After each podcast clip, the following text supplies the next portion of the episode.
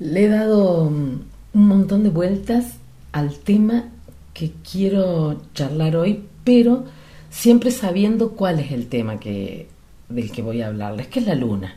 Vamos a presentarla así redondamente.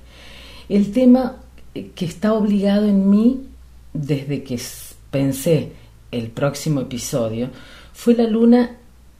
Eh, y miren, les voy a contar en realidad cómo se fue dando. Y después les voy a leer eh, un poema y un cuento, sin más. La cosa con la certeza de que el tema hoy tenía que ser la luna es que mm, había sido un día de mierda.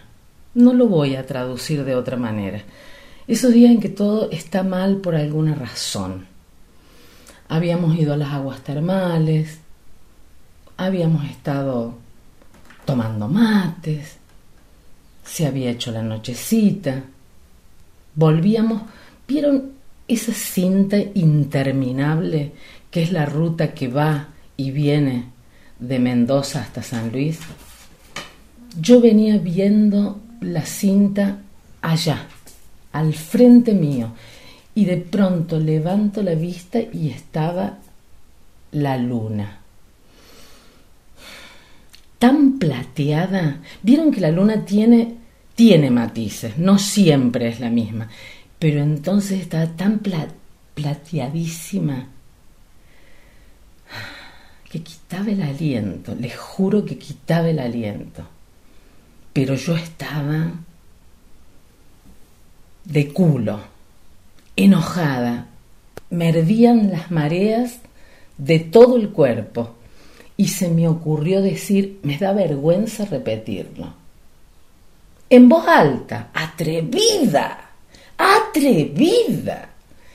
La miré a la luna allá arriba y dije, perdón, perdón porque lo voy a repetir.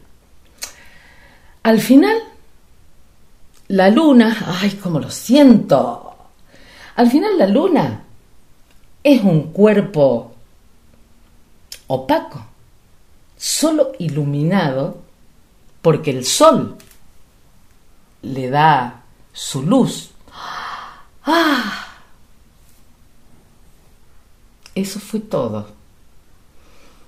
Creo que el flaco dijo algo como, nada, seguimos, llegamos a casa, la vida.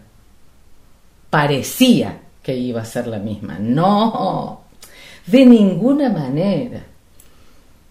Fue duro sobrellevar los días porque pasaron cosas, como suele decirse, invocando algunos demonios exteriores. Fue duro, fue duro porque la señora, ya sabemos, señora o señorita, puta a veces, hermosa siempre, eh, tiene su carácter y cayó contra mí de varias maneras. Entonces, de la luna se trata porque irrevocablemente tenía que hablar de ella.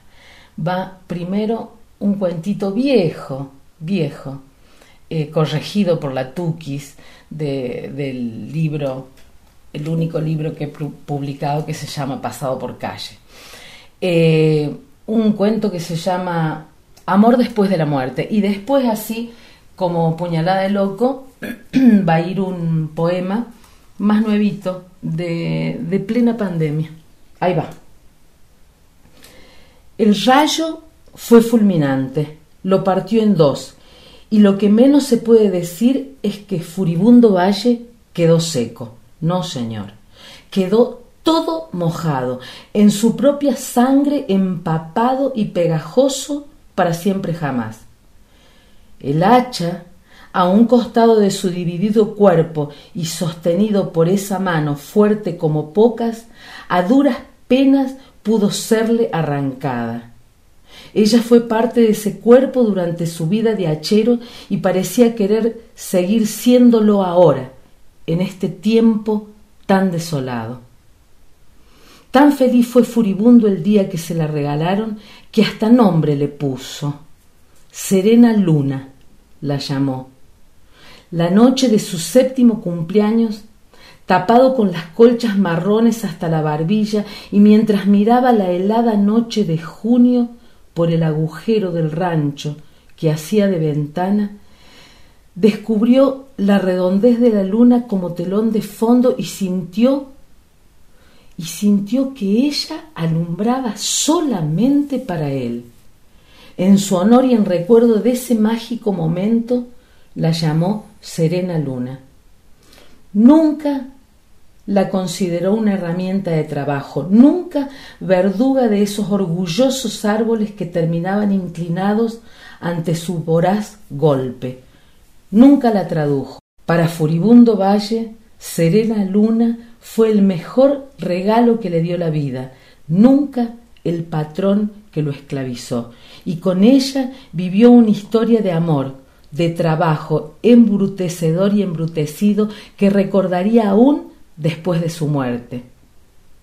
Pero ahí está la magia, la continuidad de los bosques partidos, los ríos con troncos, los pájaros sin ramas. Cuentan sus compañeros de jornal que luego de enterrarlo dividido, dejaron suavemente depositada sobre el montón de tierra a Serena Luna, como identificación uniequívoca del lugar de su reposo final. Y ellos cuentan y dicen y juran a quienes quieran oírlos que aún hoy la sangre brota desde el interior de la tierra marrón. Y dicen también que ella, serena luna, como una novia fiel, bebe de cada gota hasta saciarse. Yo todavía no fui a verlo, pero lo creo todo. Ahí va el poema.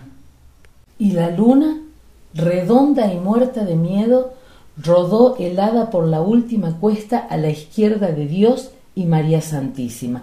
Rodó como quien cae arrastrada por tules anónimamente pesados y tibios aún de manantiales uterinos. La luna, redonda y cara, vacía de contenidos intelectuales, dejaba rastros oscuros mientras caía, redonda y azul. La vi caer, desbastada de abrazos y casi seco el último rictus de dolor, rigoris mortis. Mientras buscábamos los restos mortuorios, fuimos dejando caer como amores nonatos esas piedritas blancas que algún Hansel y ninguna Brenda pudieron encontrar a la hora del vacío. No importa, no importaba nada, solo la luna desbarrancada debajo de cada abismo de humanidad. No volvimos entonces, no volvimos nunca.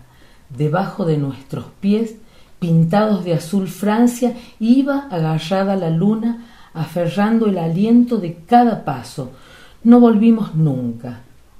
Dejamos el mundo a oscuras.